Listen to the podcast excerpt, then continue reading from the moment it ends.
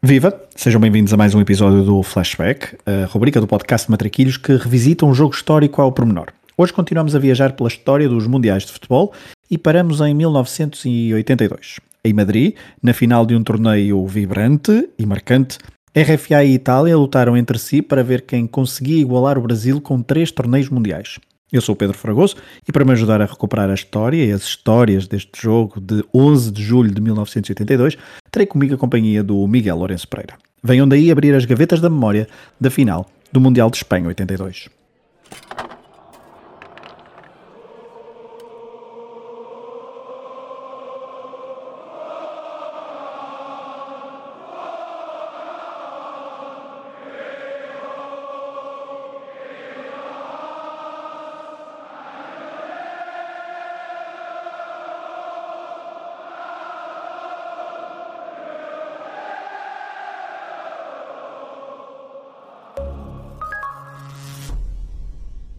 Olá, Miguel. Olá, Fragoso, tudo bem? Como é que estás? Tudo bem, obrigado. Uh, hoje o, o Rui deixou-me aqui uh, à, à mercê da, da rubrica para continuar estas finais e eu, eu chamei-te para entrar assim à, à, última da hora. Acho que fizeste um aquecimento bom, uh, tens muito conhecimento e, em primeiro lugar, perguntava-te duas notas, duas palavras ou três palavras, se quiseres, sobre esta final. O que é que o que, é que, o que é que é a primeira coisa que pensas quando uh, te falam nesta final de 82?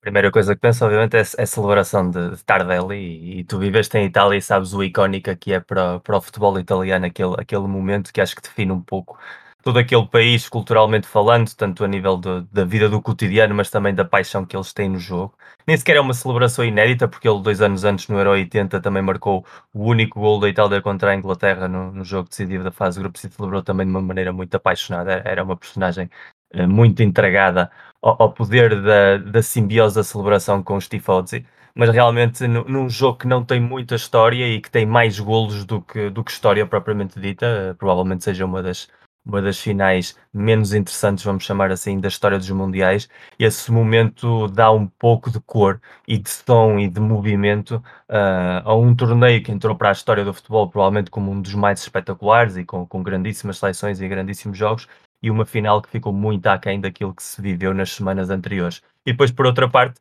uh, agradeço a convocatória para este jogo e vou começar a anotar na, na, na minha, no meu livro Uh, qual é o próximo grande jogo no Bernabéu, porque das quatro convocatórias que já tive para os flashbacks, três foram no Santiago Bernabéu. E eu sei que eu vivi do outro lado da rua e tu sabes disso, mas começo a achar que aqui há uma espécie de conspiração Bernabéu-zesca para me trazer aqui sempre que há algum jogo histórico a passar por lá perto. Tu conheces os cantos à casa, se calhar melhor do que ninguém, no, o de fora, por dentro, portanto sabes bem. Não estavas lá em, em, em julho de 82, mas. Não, mas tenho uma história bonita sobre isso, uh, para o fim,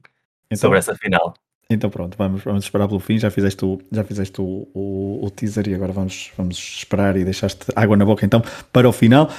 Um, o Miguel Lourenço Pereira, também para quem acho que quem, quem ouve o Matraquilhos já, já te conhece bem, tem vários uh, livros de futebol uh, escritos e tem também agora, posso fazer já a publicidade, uma newsletter uh, de calcanhar, não é Miguel? É verdade, é um espaço de, de, escrita que no fundo também nasce porque também há matraquilhos e de certa forma eu já vos disse isso uh, a título pessoal e também acho que já mencionei, uh, a paixão com que vocês fazem este projeto, de certa maneira devolveu-me a minha a vontade de voltar a escrever sobre futebol numa perspectiva mais histórica, digamos assim, porque é bom saber que existe uma comunidade de pessoas entregadas e interessadas em, em partilhar estas histórias que são um pouco de todos nós e que nos fazem cortar tanto deste jogo mais para além daquilo que são os 90 minutos jogados. Portanto, de certa maneira, essa newsletter também existe por tua culpa, por culpa do Rui, e isso também é importante saber. Obrigado, já valeu por isso então. Um, a existência então de Matraquilhos para termos o de calcanhar, reflexões muito interessantes, podem subscrever a newsletter. Um, Miguel, antes, eh, tu já foste pegando por isso, e acho que tinha aqui só uma nota breve, é que este torneio, ainda antes de irmos ao, ao jogo de 11 de julho de 1982, este torneio é um torneio vibrante, é um torneio marcante, é um torneio que marca muitas gerações, mas que a maior parte das pessoas recorda precisamente não pela final. Recorda pela Itália, é verdade, eh, porque a Itália derrota o Brasil por 3-2 e já tinha derrotado a Argentina de Maradona, que se estreava em Mundiais, também é um Mundial icónico por causa disso, a estreia de Maradona em fases finais de Mundiais, porque Menotti não o levou em 78, como falamos no flashback anterior. Um, por falar em flashback, os dois jogos talvez mais uh, sonantes deste Mundial de 82, sim. icónicos, sim, é o 3-2 entre Itália e Brasil e também o 3-3 entre França e RFA, ou seja, as duas finalistas têm os dois jogos icónicos mas não é o jogo entre elas, e esses dois jogos já tiveram honras aqui de flashback no Matraquilhos, um, mas também há uma Polónia muito interessante que vai à meia final, e já vamos falar sobre isso. Tem obviamente o Brasil Tele Santana, o, o Espanha 82 é o, não sei se concordas, é o grande mundial da modernidade. É o primeiro, é o primeiro grande mundial da modernidade. Eh, é sempre difícil onde pomos a lista de onde começa a modernidade ou não, porque alguém acha que é quando aparece a televisão a cores, depois há quando chega ao satélite ou quando chega a fase da comercialização, digamos, dos campeonatos do mundo, que só começa neste período, entre 78 e 82 de certa maneira, para mim, por exemplo, eu nasci dois anos depois, em 84, portanto eu não vivi este Mundial nem de longe nem de perto, mas eu tenho uma, uma relação emocional muito grande com, com o Espanha 82, porque eu, quando era miúdo, quando tinha 7 anos mais ou menos, uh, saíram umas VHS à venda uh, com todos os golos do Mundial de 82, de 86 e tal a 90, narrados pelo, pelo enorme Gabriel Alves. E então, nesses, nesses verões imensos pré idade digital em que qualquer miúdo a única coisa que fazia era se estava bom tempo estar lá fora a jogar futebol ou na bicicleta e se estava mau tempo estar em casa a ver desenhos animais de televisão. Eu com essas cassetes estourei-as completamente porque vi as vezes sem conta e enquanto os meus amigos de rua brincavam a ser eh, provavelmente só o Van Basten ou, ou Jean-Pierre Papin ou Cantona ou Romário que eram jogadores da moda, eu já queria imitar Zico, Falcão, Maradona, Rossi, Romaniga também por ver esses golos nesses VHS e portanto conheço o Mundial de trás para a frente, à parte da minha paixão pela história do futebol hoje em dia, mas por esse, por esse impacto que teve na infância, e é sem dúvida o Mundial que marca um antes e o depois, em primeiro lugar porque é o Mundial em que João Avalanche hum, põe finalmente o passo definitivo para abrir o torneio a mais seleções, com a ampliação a 24, e isso foi a, a, pedra do toque que lhe garantiu a eleição presidencial em 1974 e que ele demorou duas edições em concretizar, e isso também ao ampliar o abanico de, de, de, representantes finais também nos traz novos sons, novas imagens, traz-nos a magia do futebol africano que deixou um impacto muito bom na primeira fase, traz-nos mais equipas de outros lados do mundo, traz-nos também histórias uh, muito curiosas, como a, a presença do, dos Emirados uh, no grupo da França e da Inglaterra e todos os episódios que surgiram por aí. E de certa maneira, o facto de ser também num país com muita história no futebol, com estádios que para nós são absolutamente míticos, alguns já nem existem sequer e outros ainda se podem viver e visitar, toda essa combinação faz com que o, o Mundial de 82 seja realmente um, um, dos mundiais mais icónicos da história dos, dos, campeonatos do mundo. E um Mundial também bastante espalhado pelas, por várias regiões espanholas. Um, e até porque a Itália jogou aqui bem perto de Portugal e já vamos falar sobre isso porque a Itália até fez um jogo amigável em Portugal antes de ir para Vigo onde fez os três jogos uh, e três empates. Mas vamos começar pela RFA indo já ao jogo. Um, daqui a pouco vou-te pedir para Vou já lançar esta, esta frase uh, que vi no, no, no Mundo Deportivo do, do, dia 11 de julho, ou seja, antecipar a final. O título era O Contra-Ataque contra a Força, ou seja, Itália contra a Alemanha, para, ou RFA, para quem não tenha percebido uh, à primeira, mas estava, estava bastante subentendido. Uh, Miguel, RFA 82, selecionador Jupp Derval, 55 anos, já tinha sido uh, adjunto de Helmut Schoen durante alguns anos, uh, tal, naquela tradição da RFA que até falamos no Football of Fame. Foi campeão europeu de Erval em 1980, eh, em Itália, precisamente, no tal Euro 80 que já há pouco já, já, já referiste. Esse é uma Alemanha também já diferente daquela que nós falamos, por exemplo, do, do, de 74, da final de 74 aqui no Flashback, mas também no Football of Fame, quando fizemos a Alemanha, a RFA, nos anos 70. Um, esta, esta RFA era uma RFA que tinha praticamente a base do Euro, do Euro 80, com algumas alterações. Bernard Dietz, o defesa de 34 anos, não estava. Bernard, Bernard Kuhlmann também, é, o histórico do Colónia, também não estava. Klaus Alofs, 25 anos, do Colónia, foi de certa forma substituído pelo irmão mais novo, Thomas, que ainda estava no, no Fortuna do Düsseldorf. E um, há também aqui uma ausência em relação ao Euro 80, que é Bernd Schuster, 22 anos, Barcelona. Uh, ele que tinha sido ilusionado por Goicoechea e que não estava presente, então não esteve presente nesta convocatória para o Mundial de 82. A nível de clubes, os clubes com mais impacto foram uh, Colónia e Hamburgo, que deram ambos quatro jogadores. Depois, praticamente todos os jogadores jogavam na, na RFA, com exceção de um jogador, Uli Stilica, no Real Madrid, era o único que jogava no estrangeiro. Na qualificação, a RFA teve 8 jogos, 8 vitórias, 33 golos marcados, apenas 3 sofridos, isto num grupo com Áustria, Bulgária, Albânia e Finlândia. Na Bundesliga, para termos uma noção, um, era uma Bundesliga diferente da, da, atualidade, não havia o domínio do Bayern de Munique, apesar do Bayern ter sido campeão em 80 e 81, mas em 82 o campeão foi o Hamburgo, que também repetiu o título então de 1979. Em 78 tinha sido, por exemplo, o Colónia e este Hamburgo de 82 campeão é finalista vencido da Taça UEFA, perdendo frente a um IFK de Gotemburgo do conhecido futebol português Sven Goran Eriksson. Um, em relação à RFA ainda, o caminho para a final, e já passando a bola para comentares o que é que, o que, é que chama mais a atenção desta RFA, o caminho até à final foi uma primeira fase de grupos algo tremida, aliás, é comum às, às duas equipas que estão na final. 4 pontos, os mesmos de Áustria e Argélia, ainda havia o Chile. A RFA começou com uma derrota surpreendente frente aos argelinos, depois venceu por 4-1 o Chile e depois voltou a vencer 1-0 frente à Áustria. Rubas, o herói do Euro 80, eh, marcou aos 10 minutos em Rijon, no El Molinón, num um jogo muito polémico, uh, em que serviu então a vitória da RFA para apurar quer alemães, quer austríacos. Depois, na segunda fase de grupos, 0-0 frente à Inglaterra, 2-1 vitória frente à Espanha, com golos de Litbarski e Klaus Fischer. Na meia-final, o tal jogo frente à França de Platini, 3-3 em Sevilha. Depois, o uh, decidido então a vitória na, nos penaltis. Um, antes de irmos ao 11, o que é que notas desta RFA, Miguel? Uh, três pontos fundamentais. A primeira é a ausência de Schuster e, e, realmente a Alemanha, que é campeã da Europa em 1980, naquele que é provavelmente o, o, pior europeu da história em termos de qualidade de jogo, já era uma Alemanha extremamente cinzenta, uma equipa sem muitas ideias, já apoiada muito no futebol físico, que, que era muito do gosto do próprio Derval, que digamos era uh, um treinador muito diferente na abordagem ao jogo, que tinha sido Helmut Schoen, um homem que dava muito mais liberdade técnica ou tática aos seus jogadores, sobretudo ao, ao, grande mandato de, de quase co-liderança quando esteve Beckenbauer uh, nos quadros da seleção até 76. E isso já se vinha notando no final dos anos 70, como nós falámos, e evidenciou-se mais nos anos 80. E Schuster era um pouco contracultural nessa forma que a Alemanha começava a encarar uh, a maneira de competir, e é neste período 80-82 que vai nascendo aquela mítica fama da Alemanha que, mesmo sem jogar quase a nada,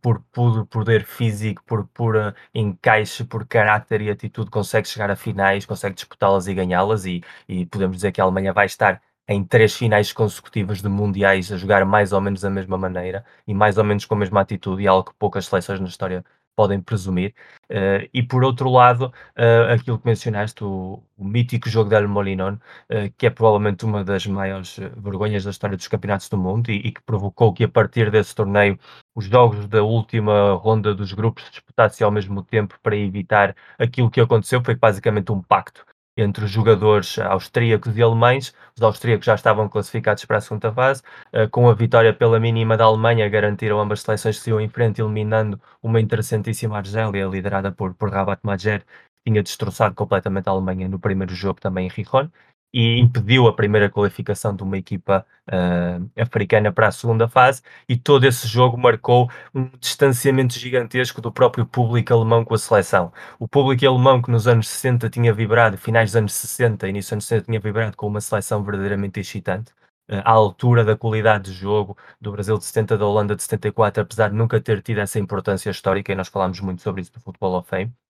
a partir desse jogo de El Molinón, de certa maneira, os próprios adeptos alemães que já não estavam propriamente uh, a abrir garrafas de champanhe com, com, a qualidade de jogo exibida no Euro 80, criaram realmente uma, um distanciamento e isso foi notícia constante nos jornais alemães durante todo o Campeonato do Mundo. Os próprios jogadores alemães foram muito críticos com os adeptos e houve, sobretudo no caso de Harald Schumacher, que tinha uma personalidade bastante conflitiva per se, uh, declarações a, a, insultar os próprios adeptos alemães e dizer que eles estão lá simplesmente para ganhar e que tudo o que sejam valores e, e tudo que seja fair play não lhes interessa em absoluto. E de certa maneira, uh, ninguém queria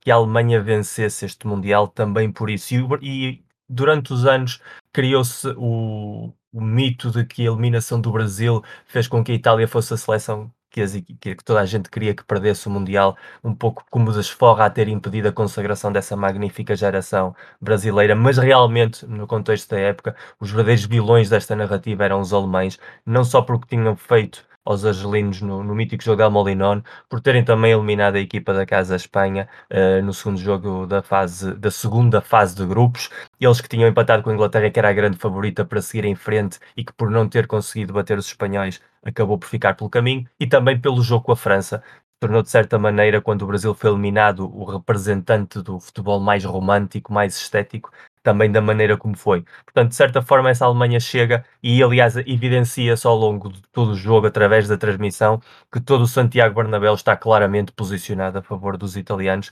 porque a Alemanha era uma equipa antipática, tanto na maneira como interpretava o jogo, como também pelo caráter dos, dos seus jogadores. E em relação à Bundesliga, há um período em que o futebol alemão, finais dos anos 70, é realmente um, um dos grandes potentados do futebol europeu, a par com o inglês, mas no início dos anos 80 entramos já numa fase profunda de decadência e uh, é o período mais negro, digamos, da história do Bayern de Munique entre 1970 e a atualidade. É provavelmente a década mais complicada da entidade bávara e é o momento em que floresce o Hamburgo e também explica muito a falta de qualidade desta Alemanha, que o Hamburgo que é campeão desse ano, que vem de jogar uma final da Taça UEFA e que no ano a seguir vai ganhar a final da Taça dos Clubes Campeões Europeus, a sua grande estrela e o seu melhor intérprete, o jogador que mais sabia ler o jogo, que é Félix Magath, nunca tenha sido opção e tenha estado no banco também nesta final, mesmo quando os alemães careciam muitíssimo de criatividade na ausência de Schuster e mesmo sabendo que a sua grande estrela, Karl-Heinz Rummenigge, ia jogar a final infiltrado da mesma maneira como já tinha jogado a meia-final contra a França.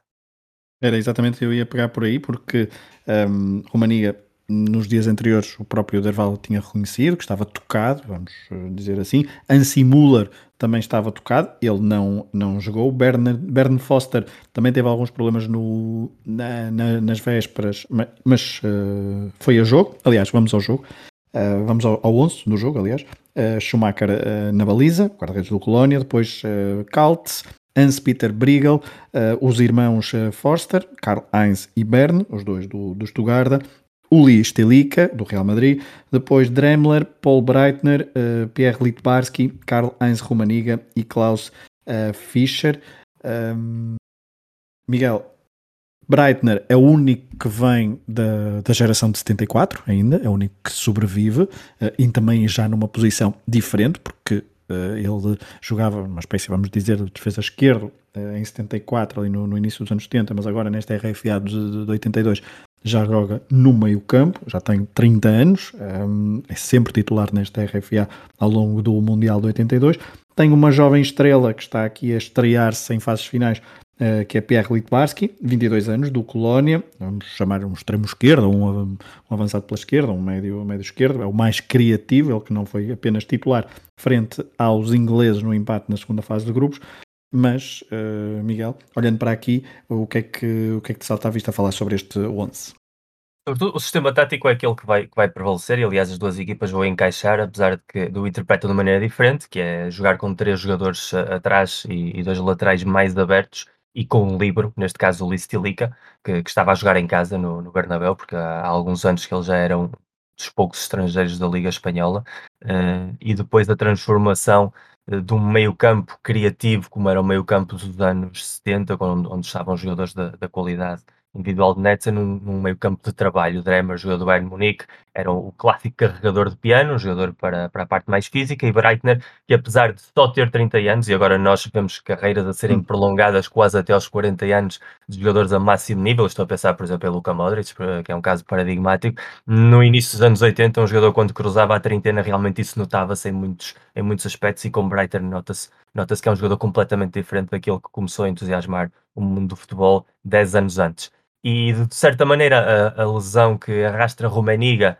e a marcação homem a homem que ele vai sofrer, a única marcação homem a homem planteada pela Itália, coloca-o desde sempre fora do jogo, o que potencia a figura de, de Litvarski, que sem Magatti e sem Schuster é provavelmente aquele que traz um pouquinho mais de criatividade, de, partindo do, da esquerda para o meio, uh, tentando combinar com Klaus Fischer, que joga à frente no lugar da Rubens, porque é um jogador mais móvel que oferece era isso que, mais. Era isso que eu tinha, era isso, desculpa, era isso que eu tinha a perguntar, porque Klaus Fischer não era a partir do grande titular, porque Rubens tinha sido o herói de, do, do Euro 80, do Hamburgo, como tinhas falado também. Ele, eh, Klaus Fischer, 32 anos, também já bastante Intradot, se quisermos. O jogador do Colónia era o segundo Mundial, ele tinha um, o segundo Mundial, já tinha jogado em 78, fez dois gols em 80, neste Mundial 82 ao longo da caminhada, mas só é titular nos três últimos jogos, ou seja, há uma mudança ao longo do, do caminho que Derval uh, uh, implementou.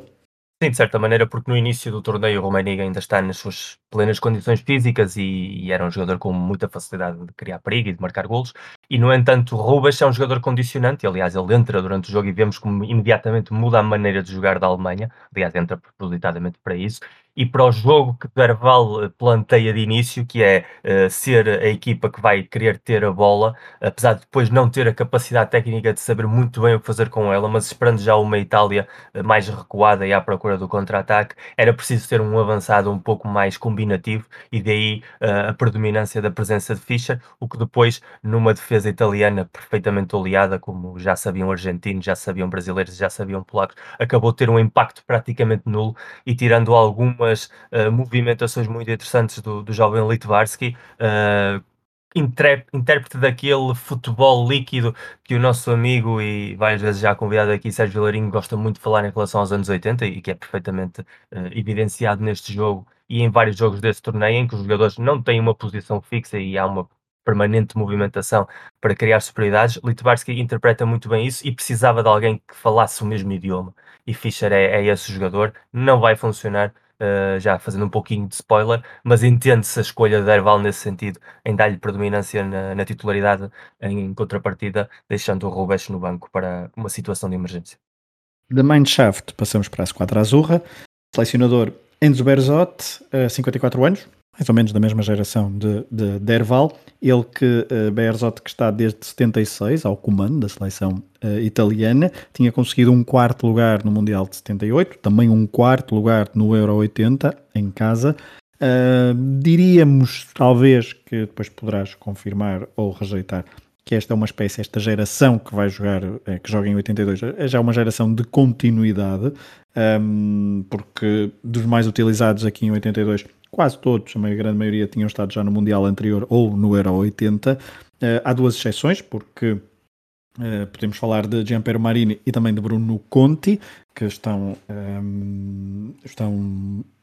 praticamente em estreia, né, em fases finais. Há dois jogadores que também já não estão cá, referentes a, a gerações anteriores da, da, seleção italiana. Falamos de Romeo Benetti, uh, da Roma, que tinha terminado a carreira em 81, e também Roberto Bettega, que uh, por esta altura já, já estava reformado, entre aspas, no Canadá. A nível de clubes, a seleção italiana só ia buscar jogadores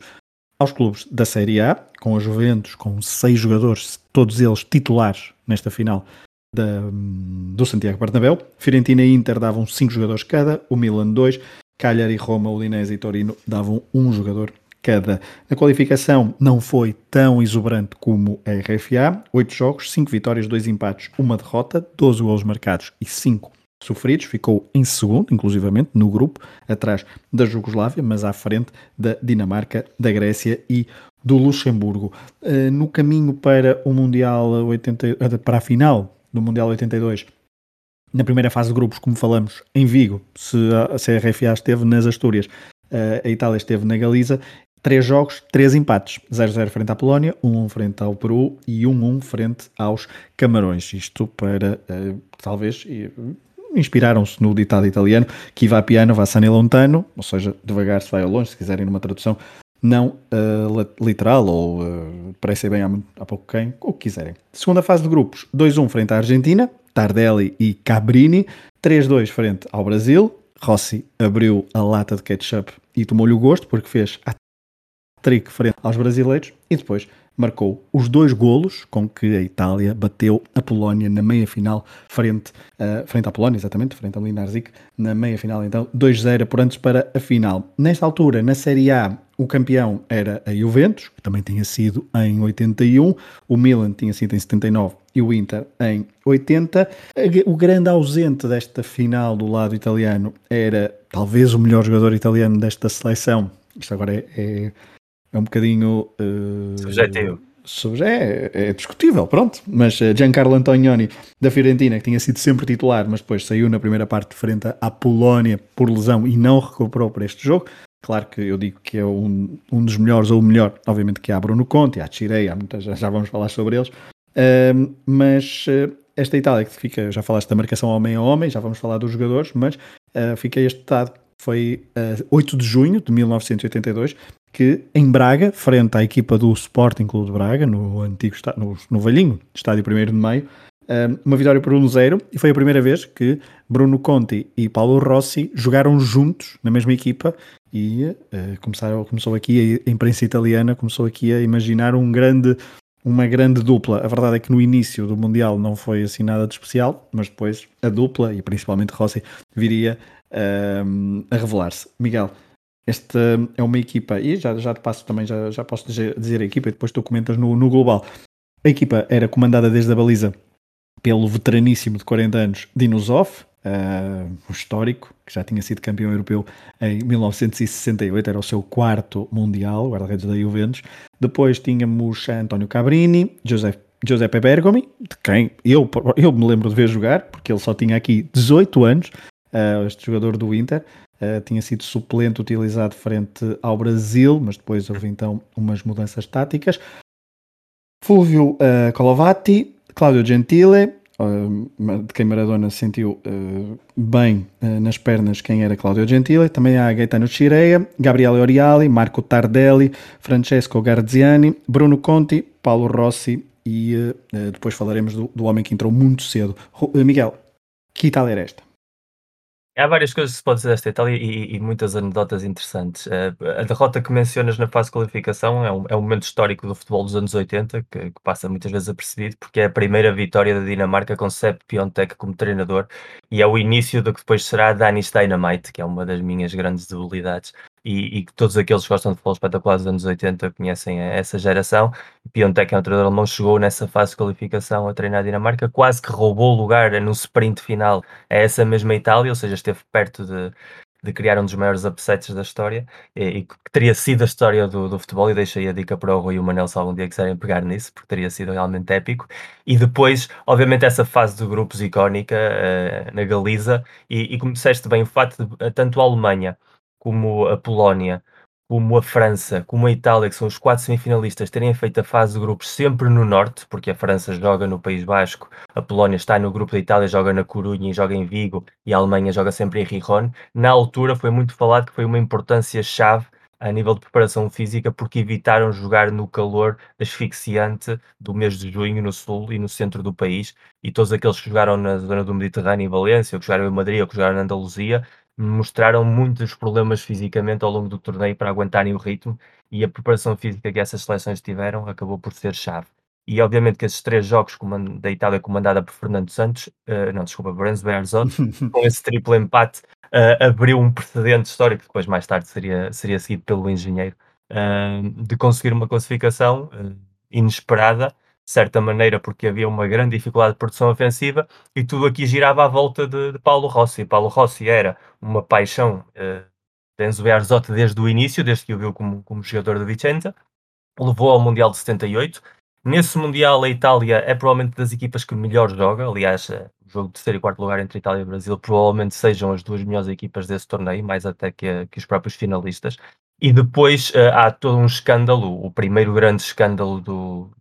resultados Totonero. combinados, o Totonero na, na Série A, precisamente poucas semanas antes do início do Euro 80, faz com que vários, o Milan é despromovido um ano depois de ser campeão, vários jogadores ficam suspensos, dirigentes, e Paulo Rossi está, está lá metido e sofre uma suspensão de 3 anos. Isso faria com que ele não só não jogasse o Euro 80, o que deixou claramente a Itália eh, com uma preparação eh, deitada literalmente ao lixo a poucas semanas, e isso depois eh, notou-se tanto na forma como a equipa não jogou ao ataque, como também no afastamento que houve com o público, de, de certa maneira, uh, e isso marcou profundamente a, a, ligação de Bearzot com a imprensa e com os adeptos e, e fê-lo acreditar ainda mais nele próprio e nos seus, aquela cultura do silêncio stampa, imposta desde o início do, do Mundial de 82, em querer fazer uma espécie de aldeia gaulesa da concentração italiana para potenciar o, o grupo numa, e Rossi, numa e, tradição. Desculpa, e Rossi é o maior exemplo dessa, dessa persistência, porque era, era, dos mais criticados na imprensa e ele apostou em Rossi até ao fim. E, e, e, só, e só no fim, a partir do Brasil, é que a imprensa começou a meter a viola no saco. E, e, não só por isso, Rossi tem um castigo de 3 anos e é por Exato. pressão do próprio Bearzot que se antecipa, que se lhe perdoa um ano do castigo para que ele possa ir ao Mundial. Ou seja, Bearzot nunca desistiu de Rossi durante todo esse tempo e, e, por isso este título mundial da Itália é muito viajado também por isso. É, é, uma prova viva de que às vezes a teimosia e a casmurrice se compensa, digamos assim. Mas realmente Rossi chega ao Mundial sem jogos nas pernas. Uh, tinha feito dois jogos apenas oficiais antes do início do Campeonato do Mundo e mais os amigáveis que foram, foram disputados. Portanto, não tinha qualquer tipo de ritmo, não tinha qualquer sintonia com, com a maior parte dos colegas, uh, sobretudo com o Conti, que era um estreante, mas também com o próprio Antonioni, que era a grande estrela. Vínhamos de um final de Série A extremamente polémico, porque há seis jogadores da Fiorentina porque a Fiorentina está à beira de ser campeã uh, historicamente nesse ano e acaba por perder o título de uma forma extremamente polémica na última jornada com a Juventus. Portanto, já se fala também que há um mau ambiente uh, na concentração entre os jogadores de Ola e os jogadores uh, juventinos. Depois nunca se veio a notar no, no, terreno de jogo, mas o certo é que havia muita tensão nesse mês de maio e junho em relação aos dois clubes e essa rivalidade perseguiu uh, o futebol italiano entre os dois clubes até o momento presente. Uh, aliás, há em Florença a cultura da degobização, ou seja, tirar a, a corcunda que eles associam adeptos Juventus, e também depois há o histórico da Juventus ir roubar constantemente os melhores jogadores, como ainda no final desta década viria a passar com, com Roberto Baggio, uh, provavelmente um, um, dos maiores gênios da, que passou pela Fiorentina. E essencialmente o que temos aqui é uma Itália que funciona melhor como conjunto do que através das suas individualidades. Antonio era um jogador de muitíssimo talento, Conti era uma grande promessa de jogador, Graziani também era um jogador com bastante técnica, Tardelli era mais um espírito combativo do que um jogador talentoso, mas sabia jogar com a bola. Uh, o próprio Altobelli, que vai, vai entrar na final, e, e, falaste um pouco dele também, já começava a emerger como um jogador desse perfil, mas essencialmente a Itália da, da cultura trapatoniana, da, da defesa de ferro, que ele tinha instaurado no final dos anos 70 na Juventus e que se vai prolongar até meados desta década, que leva a Juventus a ganhar não só vários escudetos, como depois também uh, uma taça UEFA ao Atlético Bilbao e mais à frente uh, infame taça dos campeões europeus da final de, de Eisel. E portanto é uma, é uma Itália muito segura atrás, uma equipa com muita confiança na sua defesa, no trabalho do Libro Skirea, que é decisivo, na capacidade de Cabrini uh, interpretar muito bem o corredor esquerdo e, e juntar-se ao ataque com, com passes extremamente precisos e, sobretudo, também com a capacidade defensiva de Gentili, um defesa à, à, antiga, como disseste bem, como conheceu não só Maradona, como qualquer avançado que se tenha cruzado pelo seu caminho. Uh, seguramente o nome de Gentili nunca mais ficará esquecido, porque provavelmente esteja tatuado numa das suas pernas, uh, literalmente com os seus pitões. Uh, mas essa Itália é, uma, é, é verdadeiro exemplo de uma seleção que vai de menos a mais num torneio e que faz jus a essa filosofia de que não se importa como se começa, senão como se acaba, e de que os, os países que chegam com mais hype e com mais favoritismo muitas vezes acabam por sucumbir a essa pressão e todos aqueles que entram, digamos, pela porta traseira, uh, um, variedíssimas vezes encontram atalhos e, e maneiras de chegar ao, ao objetivo final, que é a final e, e, a Itália dos últimos três jogos antes desta final, Argentina, Brasil e sobretudo Polónia, que tinha feito um, um excelente torneio e tinha sido muito superior aos italianos na fase de grupos, são os três batidos justamente em, em grande parte e o que permite-nos chegar a uma final em que uh, os italianos podiam dizer-se que partiam como favoritos. Vamos ao jogo. Um, e o jogo começa, uh, foi algo que até comentamos em off. Uh, eu já tinha aqui anotado antes, quando comentámos, já tinha visto, já tinha estas, estas anotações, já tinha visto o jogo, mas depois também coincidimos nisso. Que é uh, o jogo começa com, com um jogador em si a abrir, a abrir o livro e a, a mostrar-se, a querer ter protagonismo. E, a primeira, e a primeira, as primeiras coisas, eu não, nunca tinha visto a final, não sabia exatamente qual, qual tinha sido o impacto deste jogador no, no resto do jogo mas eh, quando eu ouvi aqui eh, estes primeiros minutos, são alguns lances, um remate também, para, para uma defesa relativamente tranquila de, de Zoff, mas também ali um pequeno slalom ainda na, nos primeiros minutos. Falo de, de. Um, ele assume-se, o, o jovem alemão de 22 anos, uh, faz assim umas boas jogadas, mas a verdade é que Miguel depois desaparece completamente do jogo, engolido numa das marcações homem a homem da, da Itália, porque Uh, Gentile depois percebeu que se calhar era aquele que deveria marcar, não, ou, obviamente que isso já, já, estaria, já estaria previsto, porque era claramente o jogador mais uh, criativo da, da RFA. Bergomi estava encarregue de marcar, estava encarregado de marcar um, Vaniga. Romaniga, exatamente. Mas aqui este início da, da RFA, e aliás o, prim, o início do jogo e, todo, e todos os momentos do jogo, é uma, é uma Itália muito mais na expectativa, a gerir o jogo sem, sem grandes uh, devaneios ofensivos, com a RFA mais instalada então no meio campo ofensivo italiano, mas sem grandes ideias para romper a muralha italiana, a não ser com aquelas primeiras incursões de Litvarsky.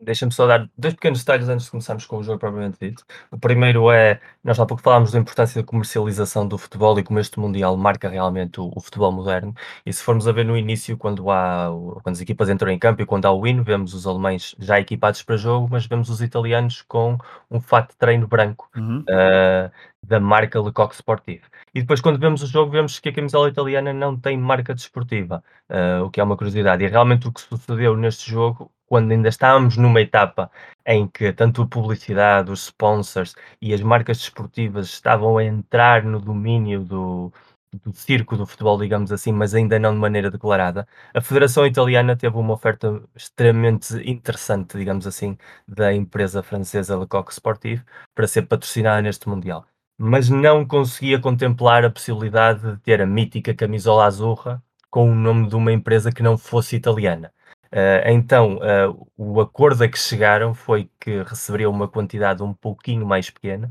mas em contrapartida, em cada jogo, os italianos tinham de entrar em campo com o fato de treino da marca uh, para evidenciar para as fotos habituais que saíam nos jornais do dia a seguir, para os hinos, que eram um dos momentos que mais audiência congregavam no, no início dos jogos, e de certa maneira foi, digamos assim, como o futebol foi começando a estabelecer essa ligação comercial, até porque a Itália dos anos a seguir já tem a, a marca no peito, porque é a Diadora, que é uma marca italiana, então aí a federação já, já se podia permitir, e enquanto que a Alemanha está com a sua clássica camisola eh, quase impoluta da Adidas, temos esse pequeno detalhe da, da camisola sem patrocinador da, da Itália, mas com fato de treino incluído. E depois, o facto do árbitro ser Arnaldo Coelho. Arnaldo primeiro, Coelho primeiro é, não europeu, não é? Primeiro não europeu, um dos árbitros mais polémicos do mundo, uma das, das primeiras grandes estrelas, digamos assim, como árbitros no, no duro futebol sul-americano, e o facto de ele ser brasileiro levantou imensa polémica uh, nos dias prévios à final, porque os italianos estavam muito, muito temerosos de que ter um árbitro brasileiro depois daquele mítico jogo de Sarriá fosse uma maneira de João Avelange, presidente da FIFA e brasileiro também, se querer vingar e colocar um árbitro que na dúbia, uh, acabasse por beneficiar os alemães. Depois vamos ver ao longo do jogo que aconteceu precisamente o oposto, mas houve muitíssima celeuma, digamos assim, sobretudo parte da comitiva uh, italiana, de que como a Alemanha que já tinha sido protegida pela FIFA, digamos assim, com o célebre caso do tivesse um pouquinho de ajuda extra, com uma espécie de vendetta a, a esse jogo mítico e clássico. Em relação ao entrando já no jogo, que dizes, essencialmente a Alemanha entra para dominar,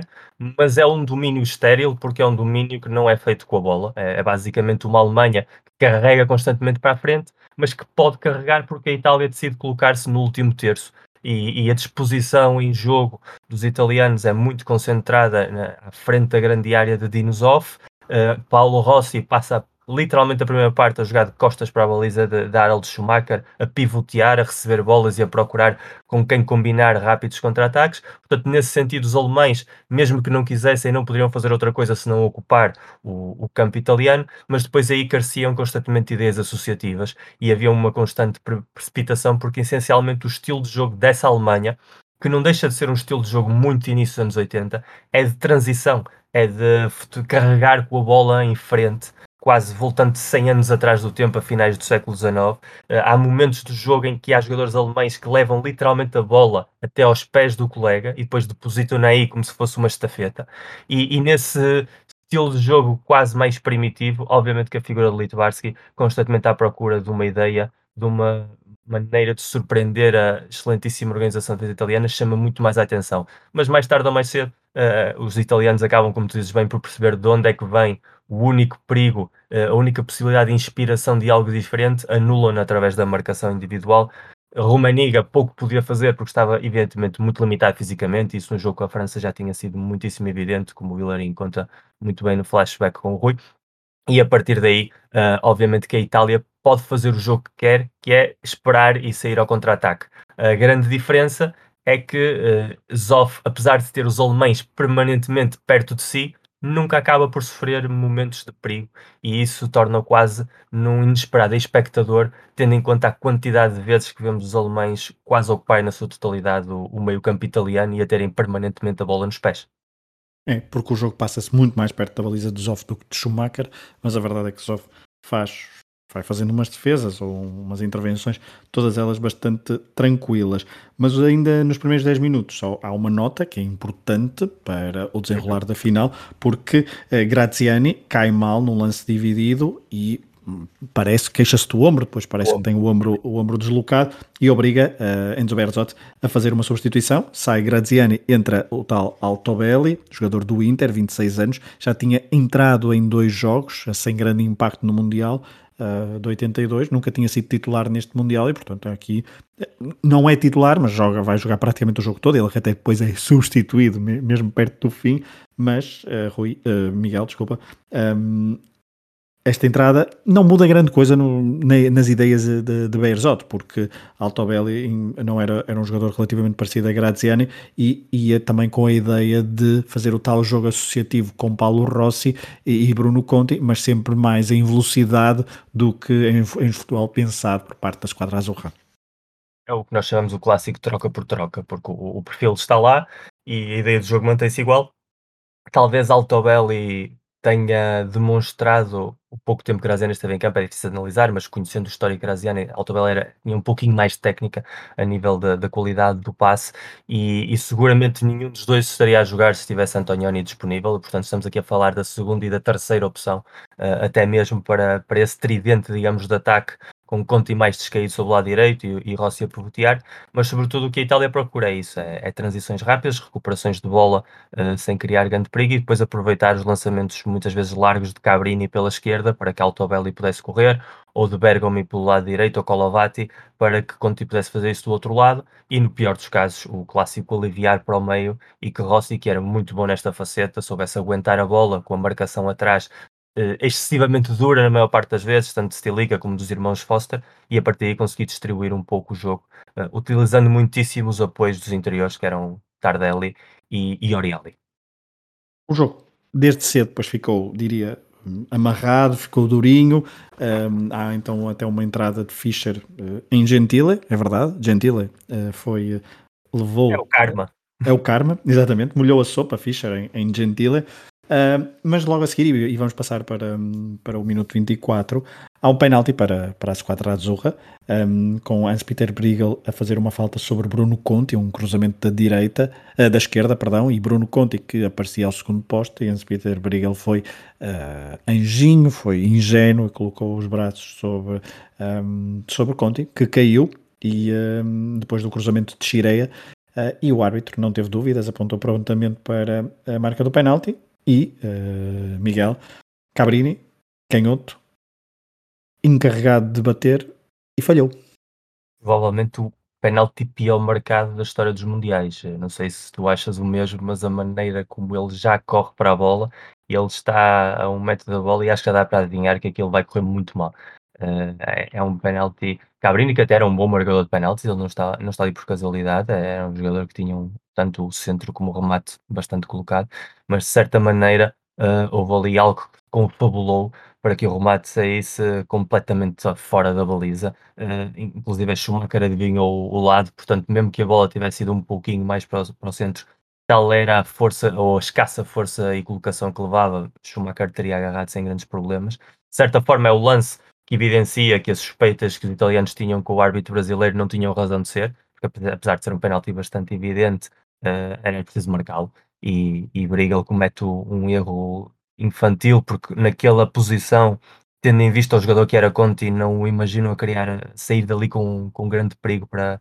para a baliza de Schumacher. E afinal, a, a Itália é o momento do jogo em que começa a, a, perceber que tem de mudar algo. E os 5 minutos depois desse penalti falhado são os melhores 5 minutos da Itália de um jogo em termos ofensivos, mas dura muito pouco. De certa maneira, dá a mesma sensação uh, que os italianos estão a fazer o clássico combate de boxe aos pontos e estão à espera da segunda parte para uh, mostrarem aquilo que têm, porque de certa maneira, a partir da meia hora de jogo, voltam a recuar linhas, voltam a entregar a iniciativa à Alemanha. Não que a Alemanha procure muito ter essa iniciativa, não há um exercício de, de pressão constante, nem há uma vontade de dominar, mas de certa maneira é, imagino esta final, eh, uma metáfora boa seria as trincheiras da Primeira Guerra Mundial. Que cria-se ali uma zona no último terço italiano que os italianos concedem perfeitamente sabendo que estão protegidos, os alemães atacam porque não têm remédio, mas sabem que ali não vão passar e vão, vão se transcorrendo os minutos, vai havendo entradas mais duras aqui e ali, alguma transição uh, ofensiva de parte a parte, mas evidentemente o jogo não sai, de, digamos, dessa cepa torta, dessa paz podre, e, e, quando chegamos ao intervalo fica a sensação de, de 45 minutos em que não passou absolutamente nada e em que quem vê o jogo a uma distância pensa que a Alemanha está mais perto de ganhar porque tem mais bolas, está mais perto da área de Zoff, mas ao mesmo tempo em nenhum momento dá a sensação de pôr o, o guarda-redes veteraníssimo italiano à prova, de estar a criar ocasiões de perigo, do golo estar aí a surgir e de certa maneira há uma sensação de vazio, até emocional, de estar a ver uma final de um campeonato do mundo e encontrar-nos com este espetáculo. É, e os italianos, diria também, um, jogaram um pouco também na questão física, porque uhum. a RFA tinha jogado a tal meia-final uh, dura em Sevilha de 120 minutos, dura física e psicológica, frente aos franceses, enquanto os italianos tinham vencido em 90 minutos os, uh, os polacos por 2-0 e também apostaram isso e apostaram depois que na segunda parte uh, os índices físicos da RFA iriam cair, o que até uh, veio a acontecer. Uh, mas já lá vamos. Eu acho que definiste muito bem estes últimos 15 minutos da, da, e quase toda a segunda, quase toda a primeira parte, mas estes 15 minutos são de facto isso, são de facto umas trincheiras. De vez em quando a Itália saía, como por exemplo tem um livre direto de Conti à entrada da área, mas que vai à figura de, de Harald Schumacher. Um, Conti, ele mesmo que já tinha levado um amarelo minutos antes, com uma falta bastante dura sobre Fischer, isto era toma lá da cá, o Fischer dava, Fischer levava, as faltas eram. O jogo estava bastante durinho, eh, porque depois foi Foster, por exemplo, a dar em Rossi e aí ele não recebeu uh, nenhum cartão amarelo. Há uma boa tabelinha entre Dremel e Romaniga perto, da, perto do final da primeira parte, mas com uh, o, o médio a rematar por cima. Há um corte importante, ainda a passagem ali por, da meia hora de, de Colovati, é um livre pela esquerda e é um, um, corte muito importante, caso contrário o jogador da RFA poderia perfeitamente ter ter remarcado, e aqui a RFA, depois de ter uh, visto a Itália falhar um penalti, tentou nos últimos minutos da primeira parte capitalizar psicologicamente essa, essa, essa vantagem, uh, mas não conseguiu, e raramente, como tu disseste, conseguiu chegar com perigo à baliza de Dinosov. Uh, eu de facto tinha definido assim mais ou menos esta primeira parte, um maior ascendente alemão, mas sem criar grande perigo, perante a tal muralha italiana que no ataque tentava sempre desmultiplicar-se em velocidade e encontrar ataque. Foi aquilo basicamente que, que falamos. O início da segunda parte, eh, Miguel, não sei se concordas, mas até ao gol eh, do qual vamos falar, não mudou assim tanto, continuou mais amarrado, mas, mas diria que o jogo já não se passou tão perto da baliza de Schumacher e passou mais perto, pelo menos, da zona do meio campo. Sim, sobretudo os primeiros 10 minutos, uh, continua a ser a prolongação, digamos assim, da primeira parte, mas animicamente os jogadores alemães começam a entrar naquela etapa de que estão sem ideias e já entenderam que o, que o muro que têm à frente não, não é o muro francês. Digamos que um dos grandes handicaps uh, que se falou da, da mítica geração francesa nesse Mundial em concreto foi a capacidade, como se derrumbaram psicologicamente depois de terem estado à frente da, da eliminatória, uh, de maneira até solvente, e terem permitido o regresso dos alemães. Os alemães jogavam muito sempre com essa capacidade de serem mais fortes psiquicamente que qualquer rival. E, e no caso dos italianos, os alemães não encontraram essa falha na muralha. Uh, em nenhum momento houve um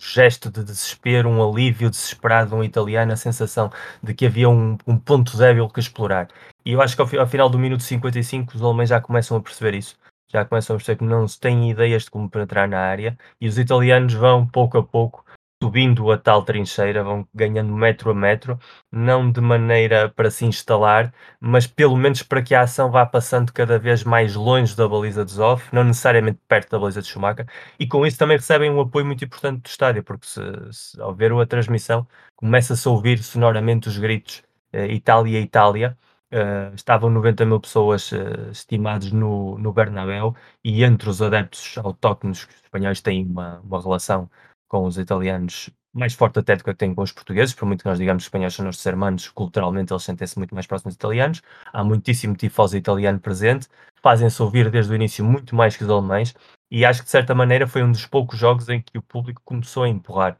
um dos finalistas numa direção, e eu acho que os italianos embalam muito bem nessa dinâmica, começam a saber interpretar mais e, sobretudo, começa a acontecer uma coisa que é os alemães recorrem excessivamente à violência para travar qualquer possibilidade de ataque e durante cerca de 10 minutos Oriali é o alvo a bater uhum. e é um uhum. jogador que constantemente sempre que recebe a bola acaba no chão, uh, de tal maneira que vai condicionar o, o, primeiro golo, precisamente isso, porque os alemães entendem de que de, da maneira como Oriali tinha de distribuir a bola, uh, ou anulavam aí ou começavam a estar muito expostos à qualidade técnica superior que tinham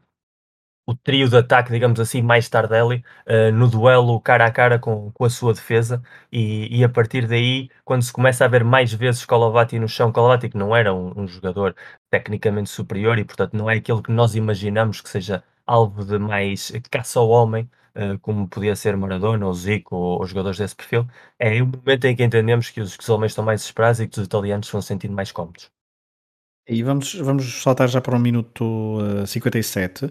Um, minuto 12 então da, da segunda parte, em que há, há uma, há uma tu, disseste, há uma, há uma série de, uma, estamos numa fase de faltas sucessivas por parte, não é de parte a parte porque é mais então da RFA sobre, sobre os italianos, e, e, há uma dessas faltas que dá origem depois ao golo, que é uma falta a meio do meio campo ofensivo italiano e entra Tardelli, eh, Tardelli que até, até então tinha estado mais ou menos desaparecido do jogo, com outras funções, na, na tal trincheira, mas Tardelli resolve bater eh, rápido o livre, quando uh, estava outro jogador no chão. Abre na direita para Gentile, que está completamente sozinho. Gentile centra uh, a meia altura, a bola não vai, não é um balão para a área. No, ao primeiro poste, portanto, o centro é do lado direito, ao primeiro poste, Altobelli falha o cabeceamento, a bola sobra praticamente já no, da, na pequena área e uh, aparece Rossi de cabeça uh, a inaugurar o marcador com os, os alemães uh, ainda um pouco perdidos depois daquele livre batido rápido, Harald Schumacher sem grande reação e foi uma, uma Itália sagaz e uh, de ratice, não é? Porque tudo começa com Tardelli rapidamente a bater para, para Gentile que depois cruzou. Rossi a fazer de Rossi também faz ecos do jogo com o Brasil essa capacidade de estar no, no sítio certo à hora certa e, e de beneficiar-se de, de, falhas prévias, de uma cadeia de erros próprios e, e, do rival, porque de certa maneira, como dizes bem, o centro não é perfeito. Provavelmente a bola inicialmente estivesse uh, como destino Altobelli e Altobelli não chega ao cruzamento. Depois há falhas na interseção e, e no fundo Rossi tem aquele imã clássico dos, dos pontas de lança e, e, acaba por o homem que foi tão contestado no pré-mundial, muitíssimo contestado nos jogos da fase inaugural, inclusive depois do jogo com a Argentina, apesar da vitória, também foi o, o principal de contestação, se bem que também é importante dizer, não havia um plano B no banco. Ou seja, não, não, estava a jogar Rossi e deixavam de fora um jogador. Não é o debate de 2006 uh, eh, Totti Del Piero, não é o debate Del Piero Roberto Baggio, não é o debate Viali Schilacci, não. Há ali claramente Rossi e só Rossi. Portanto, aí Bearzot de certa maneira também se protegeu porque podia dizer perfeitamente que era o único homem que podia fazer gol com que contava na, na convocatória e a maneira como executa o golo, com aquela frieza clássica uh, daquele avançado que sabe que está no, no momento da, da sua vida e que provavelmente passou uma, uma via sacra de difícil dois anos sem poder competir, de, depois de tudo aquilo que tinha acontecido no, no Mítico Tottenham. Realmente aqui o que, o que sai é o golo mais italiano possível, aquela ratice, como dizes bem, uh, face à mecanização do jogo alemão, e o talento técnico uh, e a inspiração a surgir no momento-chave para coroar Rossi, o tal uh, questionado, no melhor marcador do, do torneio, porque ele chega à final empatado em golos com Romaniga. Romaniga que marcou os seus cinco golos, sobretudo na fase inicial, no jogo com o Chile e depois também no jogo com a França. Uh, chegava com cinco, Rossi chegava com os tais cinco dos golos marcados ao Brasil e à Polónia. E de repente Rossi com este golo desbloqueia já a bota de ouro da, da competição e coloca a primeira pedra na, na, conquista italiana, que ainda para mais tem esse tom histórico, seguramente depois falamos no final, de, dos tricampeonatos e de como esse é o ano do, dos tricampeões do mundo. Pois, porque a RFA também lutava para ser tri, para igualar frente, para igualar o Brasil, que era na altura o único tri, mas uh, depois de 34 e 38 a Itália queria então ser tri e Rossi começou a desbloquear ao minuto 57. Uh, logo a seguir, no minuto seguinte, Uh, a história do, do, jogo poderia ter sido diferente, porque há um livro para a Alemanha, uma espécie de canto curto. Uh, Dinosov saiu, é, é, praticamente a única falha de Dinosov ao longo do, da partida. Falha, uh, mas depois não houve qualquer consequência porque os homens da RFA não conseguiram aproveitar essa falha de Dinosov. Um, depois, uh, Derval percebe 5 minutos depois que tem de fazer alguma coisa e faz. Uh, Dremler, que tinha visto um amarelo minutos antes, um, sai e entra o herói do Euro 80, Rubas, o avançado do Hamburgo. Um, aqui começa também a haver uma espécie, e nota-se isso os italianos, num despique psicológico uh, e físico com os, uh, com os seus adversários da RFA. Um, Miguel, um, a partir daqui até ao segundo golo, já lá iremos, um, é verdade que RFA sobe linhas, tenta forçosamente uma, chegar ao empate, mas como tu dizias logo, disseste logo no início, a entrada de Rubas faz também com que o jogo mude e a partir daqui temos bolas muito mais bombeadas e jogadores que praticamente alemães que desaparecem da, da criação de jogo. Eu tinha aqui apontado enquanto estava a rever o jogo, que eu tinha visto há muitos anos e tinha combinado isso contigo. Um, Derval entrega o ouro ao bandido. A entrada de Rubas, por muito que seja expectável, porque não deixa de ser um jogador com uma presença na área muito importante e com uma história na, na Mannschaft, realmente o que faz é facilitar uh, todo o trabalho do, do modelo que o Biarzot tem implementado, porque o Rubas entra para fazer a diferença na área, mas na área vai encontrar a melhor defesa do torneio, portanto o impacto que ele possa causar não é o mesmo do que quando jogou dois anos antes com uma defesa como a da Bélgica ou como jogou uma defesa como a francesa que titubeava um pouco mais, encontra uma defesa perfeitamente oleada e preparada para, para o receber, condiciona toda a maneira de jogar da Alemanha, porque deixam de procurar associar sequer dois passos a partir da linha de meio campo para procurar cada vez mais o, as transições e os lançamentos aéreos, e sobretudo o que faz tirando a Dremer é partir completamente o meio campo, é deixar um veterano, uh, no sentido físico do termo, como Paul Breitner, completamente exposto, e a partir desse momento, se a Itália já tinha dado na primeira parte e no início da segunda indicações de que nunca ia querer ter bola no meio campo da Alemanha e trocar bola no meio campo da Alemanha, mas ia procurar constantemente uh, o contra-ataque e essas transições, havendo menos um tampão no meio campo, isso só ia facilitar cada vez mais que a cada bola recuperada, e iam ser muitas por parte da defesa italiana, houvesse mais espaço, houvesse mais campo aberto para que os jogadores italianos mais talentosos pudessem correr, pudessem carregar com a bola e pudessem gerar superioridades na zona mais defensiva alemã e é isso que vai marcar uh, esses 25 minutos, 20, 25 minutos seguintes e que de tal maneira acaba por condicionar a evolução do marcador. Uh, a entrada Rubas, uh, com todas as boas intenções do mundo, que seguramente estaria Derval, acaba por facilitar a vida a Bearzot e, ao, aos jogadores italianos e, e, antecipar o resultado final. Precisamente, vamos para o segundo gol, mas ainda antes do segundo gol, uh, há também uma oportunidade para a RFA. Há um cruzamento pela esquerda de Hans-Peter Berrigel, um, em que Zoff não agarra a primeira, a bola é confusa e depois o ressalto é feliz para os italianos e fica uh, em Zoff. Diz, diz, desculpa. Colavati que aparece como salvador da pátria. Exatamente, Colavati, Colavati é, o, é o homem salvador. Uh, e Zoff depois acaba por amarrar, porque nem Fischer nem Forster um, conseguiram empurrar para a baliza. E três minutos depois, eu tinha aqui anotado que a RFA em modo kamikaze, ou seja, em modo partido, como tu estavas a dizer, um, há, uma, há uma bola dividida no meio campo entre Paulo Rossi, imaginem, e uh, Breitner, um, e portanto a bola sobra depois para Shireia, que faz, que dá, dá início então a um contra-ataque, a um dos contra-ataques que tu falavas por parte da esquadra azurra, uh, dá para Conte, Shireia passa para Conte, a Itália uh, tem muito espaço aberto, Rossi, que depois de recuperar a bola já está envolvido na manobra ofensiva, abre na direita então para, para Shireia, que está já na área e hesita em cruzar ou rematar. Uh, esta hesitação é uma jogada que parecia um contra-ataque prometedor e depois há uma certa hesitação e o jogo para. Parece que há um reposicionar da defesa da RFA e parece que o lance se vai perder mais ou menos sem grande perigo para Harald Schumacher. A verdade é que uh, Shireia dá para Bergomi, que depois devolve a Shireia, aumenta ainda esta hesitação toda, só que Shireia depois consegue eh, vislumbrar uh, perante a falta de soluções perto da baliza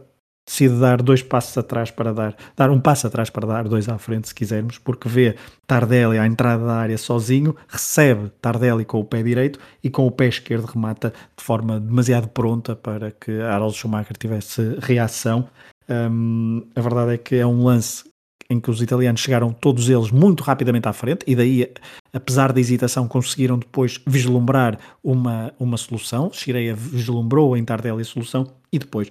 depois do remate, ao golo, ao 2-0. O comentador italiano festeja muito mais o 2-0 do que já tinha festejado o primeiro golo, porque percebe que ao minuto 69, 2-0 frente à RFA numa final do Mundial, está meio caminho andado para colocar as mãos na taça. E depois temos, uh, temos duas imagens. Temos uh, a imagem de, obviamente, Tardelli a festejar o golo como todos nós conhecemos, mas também Sandro Pertini, o Presidente da República, uh, em êxtase, uh, junto a, a, Juan Carlos. Uh, é verdade que em mundiais em jogos das seleções normalmente vemos alguns chefes de Estado mais exuberantes, estou a lembrar-me de quer de Angela Merkel, quer também na altura já não sei se era primeiro-ministro, acho que era primeiro, sim, primeiro-ministro grego no Estado da Luz um, em 2004, um, mas a verdade é que Sandro Pertini, um senhor já com bastante idade, ele que nem era previsto estar nesta final, está lá na final e festeja, eh, dando efusiv, efusivamente festeja na bancada uh, presidencial um golo que entra na história, não pelo golo em si, mas principalmente pelo festejo. Sim, ia deixar o Sandro Pertini para o final, mas tá, podemos falar já, já sobre ele. Em relação ao golo, há duas coisas muito importantes. A primeira é, apesar de jogar com cinco defesas, a facilidade com que os italianos tinham em incorporar-se em ações ofensivas acaba por desmontar mais ainda o plano alemão, porque não é a clássica defesa de cinco jogadores em que os cinco ficam sempre lá atrás. Há momentos em que Bergomi conduz a bola uh, com uma veterania insuspeita para um jogador eh, adolescente, digamos assim. Há outros momentos em que é Cabrini pela esquerda inclusive às vezes uh, o próprio Colavati e Skireia, sendo livre, tinha mais essa capacidade de, de, marcar essa diferença e por isso talvez nesse momento de dúvida não se precipitou, um, um jogador de um perfil defensivo provavelmente teria tomado a primeira decisão que lhe viesse à cabeça porque não se sentiria cómodo naquela altura do terreno de jogo, mas Skireia sabe parar, sabe pensar. E, e por aí faz valer a superioridade italiana, a inesperada superioridade italiana nesse momento de jogo. E depois está o próprio remate de, de, Tardelli, que às vezes é difícil entender se ele levanta a bola com o pé direito e remata com o pé esquerdo de maneira intencionada, ou se se trata de uma má recepção com o pé direito, a bola escapa-lhe para a esquerda, que é o que me parece a mim mais provável, e depois já no ar acaba por rematar de maneira colocada. De qualquer das maneiras é, é um gol icónico, para, e falámos isso no início, para, para o futebol italiano em si, porque é o primeiro campeonato do mundo desde 1938, ou seja, o primeiro campeonato do mundo em democracia, falamos de, inclusive nestes termos, uh, e gerações tinham passado que não tinham visto a Itália, uh, salvo no Mundial de 1970, vocês também falaram aqui no flashback, estar sequer numa final de um campeonato do mundo, portanto há naquele golo o grito de, de gerações e, e Tardelli encapsula perfeitamente essa, essa identidade, e depois o caso de, Sandro Pertini, eh, ao lado de, de Juan Carlos Espanha, que nasceu em Roma, ou seja, que ele, apesar de ser rei espanhol e ter passado a infância e adolescência em, em, Lisboa, no Estoril, eh, realmente ele nasceu em, em, Itália, portanto, algo também devia estar a mover-se ali na, nas entranhas do monarca espanhol. E Sandro Pertini é um personagem porque representa uh, o que é a democracia italiana, uh, de certa maneira. Ele nasce em, em 1896, portanto, ele na, nessa final ele já tem 86 anos, uh,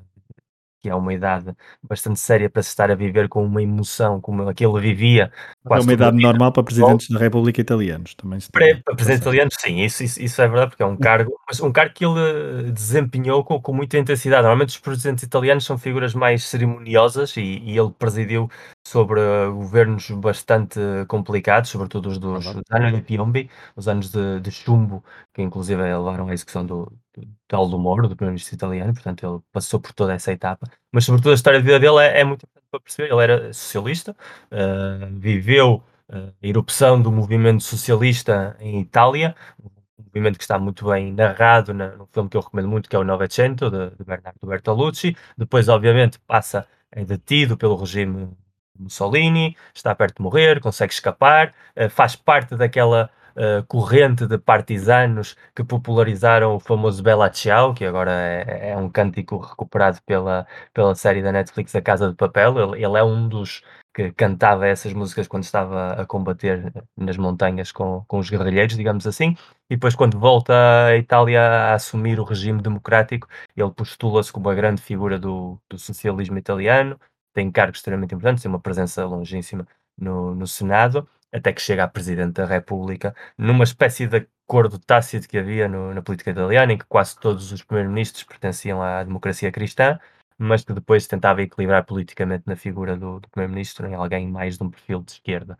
E, mas de certa forma ele era um, um verdadeiro tifosi, um verdadeiro apaixonado pelo jogo e ele viveu o futebol italiano desde o início, porque ele nasce três anos depois de fundar o Génova, que é o primeiro clube italiano. Portanto, podemos dizer que a história do futebol italiano estava naquela celebração de Sandro Pertini, toda ela encapsulada naquele, naquele senhor já veteraníssimo, a celebrar-se a si própria, num estádio que também era um estádio que, que fez parte de, do futebol italiano. A Fiorentina tinha lá perdido uma final de taças campeões europeus, o Inter viria a ganhar ali uma taça dos campeões europeus e houve grandes jogos com protagonistas italianos na, naquelas bancadas e naquele relvado. Se quiserem também procurem as imagens de Pertini a regressar já com os campeões no avião, a jogar cartas, a uhum. confraternizar com Berzotti, com os outros, os outros craques, há ambiente de festa, claro, isto depois na, de, na véspera terem conquistado em Barna, no Barnabéu o Campeonato do Mundo. Uh, depois então do 2-0, uh, e regressando ao jogo, Uh, Derval faz uma outra substituição. Romaniga, que tinha completamente estado ausente do jogo por causa da lesão, sai e entra Ansi Muller. Um, ele que nesse verão uh, sairia para o Inter uh, de Milão, Ansi Muller, jogador do Stuttgart na altura. E o Romaniga dois anos depois também. E o Romaniga, exatamente, obviamente. Um, depois até, até irmos ao terceiro golo, não há grande, grande, grandes notas. Uh, há, obviamente, o, o, o, ritmo do jogo é o mesmo, com a, com a RFA a tentar encontrar um golo que, que um balão de oxigênio para, para os últimos minutos. Temos uh, um amarelo para o Listelica que estava claramente de cabeça perdida com o árbitro, uh, estava frustrado, não era, não era o único, mas era dos mais frustrados com o árbitro, ou pelo menos colocava no árbitro a sua frustração. Uh, temos um remate de, de, de Brigal, diria, uh, a Roberto Carlos antes de Roberto Carlos aparecer uh, pela esquerda, mas foi para fora. Começam aqui alguns olés ouvidos, ou que se ouvem da, da bancada, e ao minuto 36 da segunda parte, ou se quiserem ao minuto um, eh, 81, o Alessandro Altobelli faz, faz o golo, um, no golo italiano, um contra-ataque de Conti pela direita, Uh, depois de Brigal ter uh, tentado cavar um penalti, não foi, o, não foi o primeiro, não foi o último nesta final em que o, uh, os jogadores da RFA tentaram cavar algum penalti, desta vez foi Brigal, a bola sobrou para Conti que correu, correu, correu, correu e correu pela direita. E depois serviu Altobelli no meio da área que esperou cinicamente por Harald Schumacher. Mandou-o para um lado, ele foi para o outro e depois sem, não teve medo, não teve medo de, de, Schumacher, depois do que aconteceu com Batiston, tirou o Reds da, de, do caminho e já com a baliza aberta fez o 3-0 e aqui sim Altobelli, que tinha entrado então ainda nos primeiros 10 minutos da primeira parte, uh, deu a machadada final neste, neste jogo esse, esse momento de Schumacher a carregar como se fosse literalmente um Panzer sobre Altobelli, eh, numa decisão que é o anti-guarda-redes, porque realmente ele vai claramente atirar-se aos pés. O mais provável é que ali saísse uma falta, da maneira como ele estava a ir em direção à bola, mesmo que Altobelli não tivesse tido eh, o sangue frio de fazer um movimento de corpo que lhe permitiria ganhar o espaço suficiente para colocar a bola na baliza. Em toda a carreira de Schumacher, uh, realmente era, era um guarda-redes toda uma escola alemã que, mais tarde provavelmente seria encapsulada, melhor ainda por Oliver Kahn, mas era aquele guarda-redes que uma pessoa podia temer pela sua própria integridade física quando vinha a vê-lo de frente, mas realmente Schumacher aí já está completamente vendido pela maneira como a Alemanha se tinha abalançado toda e o contra-ataque de Conte é um de vários contra-ataques, só que é o que corre bem, porque houve vários lances, eh, tanto antes do gol como haveria depois do gol, similares em que os jogadores italianos por e simplesmente têm isto gigantesco por onde correr, quase ninguém capaz de os interceptar, e depois era só uma questão de ter uh, sangue frio, como a que demonstrou primeiro Conte com o passe e depois Altobelli com, com o remate, para acabarem por anestesiar completamente a resistência dos teutões e, e acabar por matar de forma definitiva esta final que marcavam três golos os italianos num jogo, tinham marcado três golos contra a Itália, marcado dois golos contra a Polónia e dois golos com a Argentina, depois de vir de uma fase de grupos inicial em que apenas tinham anotado um gol. E isso diz muito da complexidade emocional uh, de maneira a entender o Mundial de 82 desde o ponto de vista do, do campeão algo que nós agora portugueses podemos empatizar de alguma maneira depois de termos vindo Euro 2016, mas que até esse momento em Portugal uh, sempre se referia à vitória italiana em 82 como algo completamente fora do normal, a nível estatístico pelo menos. Dois minutos depois deste 3-0, já com a Itália a, a festejar uh, certamente a vitória na, na, final do Mundial, há um livre na esquerda, Ansi Muller centrou, há dois alemães que não conseguem rematar, depois os defesas italianos também não conseguem cortar a, forma, uh, cortar a bola de forma conveniente, e Paul Breiner, o veterano, 30 anos, vá, uh, vocês percebem a ideia, de primeira rematou de, de pé direito para o fundo da baliza de, de Zoff, fazendo o 3-1, dando ainda uma breve e leve esperançazinha à RFA, que voltou a carregar no acelerador da maneira que podia, mas estava de facto bastante desgastada fisicamente. Litbarski voltou a tentar, voltou a reclamar um penalti, a Alemanha, a RFA voltou a reclamar um penalti. Stilica estava claramente uh, furioso com o árbitro. Uh, Litbarski levou um amarelo depois também por protestos. Uh, até a final há mais uma substituição, neste caso do lado italiano. Altobelli, ele que tinha entrado uh, aos 7 minutos, saiu depois para entrar um, para entrar quem? Quem é que entrou? Já, já não Causio. Causio. Franco Causio, exatamente. Um, mas é por Na, poucos minutos. Naquela que é o, a única substituição de um jogador que entra e sai numa final da história dos, dos campeonatos do mundo. Uma medalha que o, que o Alessandro Altobelli tem em casa. Uh, difícil a explicar, eu não vi nenhuma, nenhum problema físico no Altobelli na, naqueles minutos. Houve sim dois lances consecutivos que ele falhou nesses tais contra-ataques e não sei se ele irritou o Berzot Uh, e Exato. o quis tirar, uh, porque não, não era um peso pesado, não era um jogador titular habitualmente e, portanto, provavelmente podia. Mas o jogo estava resolvido. O jogo estava resolvido. Causio é um veterano, era é outro jogador uh, com muita história na, na seleção da Azurra e, e, na Série A, portanto, que entrasse podia ser normal. Agora, tendo em conta que a Altobel já tinha entrado, fazia mais sentido se calhar ter tirado o Tardelli ou o Bruno Conti, que o efeito teria sido exatamente o mesmo, portanto, não deixa de ser uma das posições mais estranhas da história dos campeonatos do mundo. É, Causio que já tinha jogado no, no, Mundial de 74, também no Mundial de 78, no Euro 80, uh, eh, já estava na Udinese nesta altura, em 82, como acabado de cumprir a sua primeira época, depois de várias épocas na Claramente Juventus. um prémio, foi claramente um prémio de foi, carreira a entrada. Foi um prémio de carreira, a entrada, a entrada de, de Causio nesta final do, do Santiago Bernabéu, que acabou pouco depois uh, e a partir daqui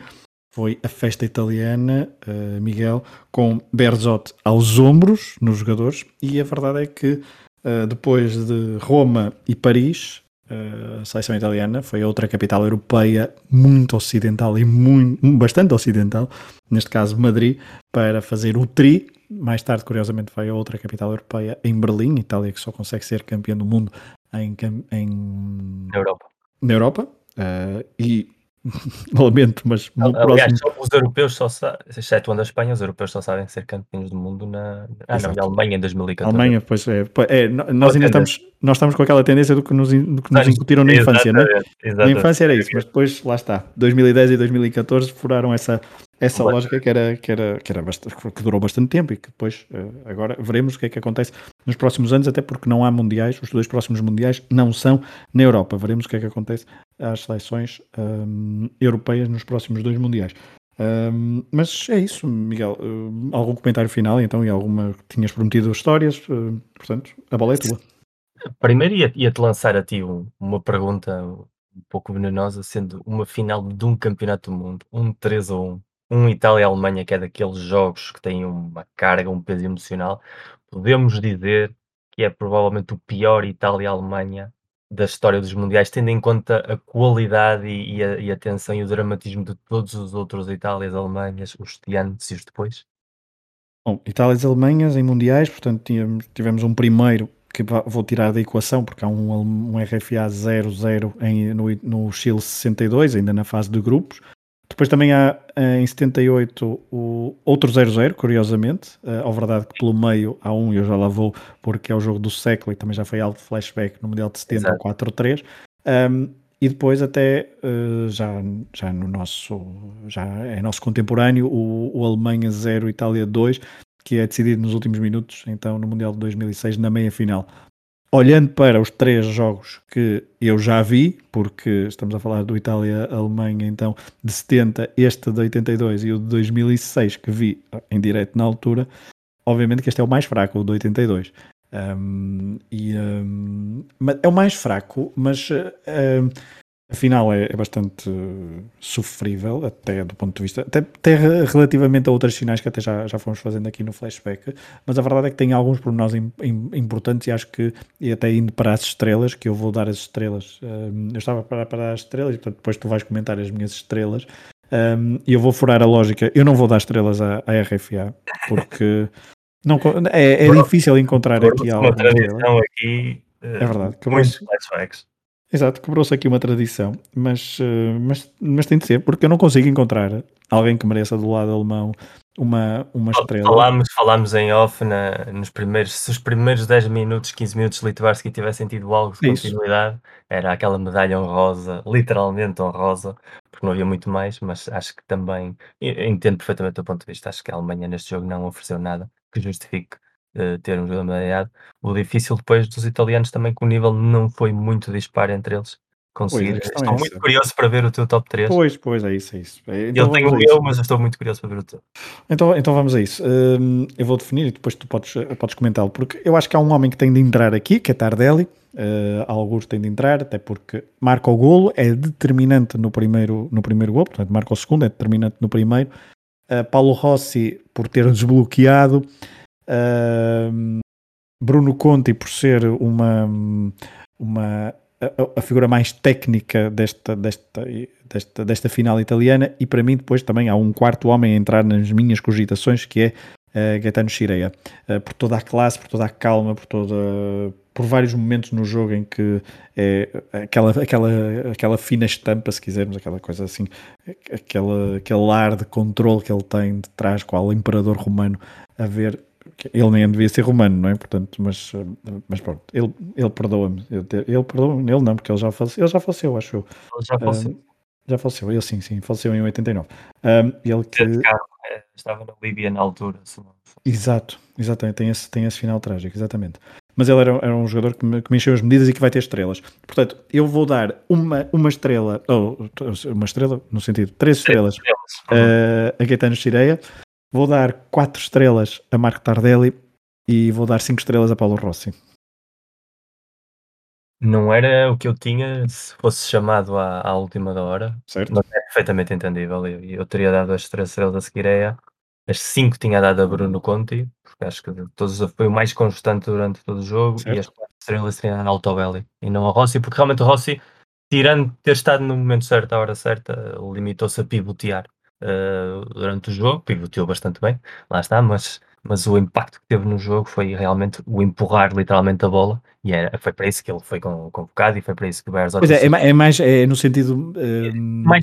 mais metafórico, digamos metafórico, assim. Metafórico o facto de ser ele, porque só podia ser ele a, desbloquear o jogo depois do que aconteceu contra, nos últimos dois jogos. Estamos a falar que Paulo Rossi não joga até maio, joga ao mês de maio, joga ao Mundial, joga ao início do ano a seguir e ganha a bola de ouro.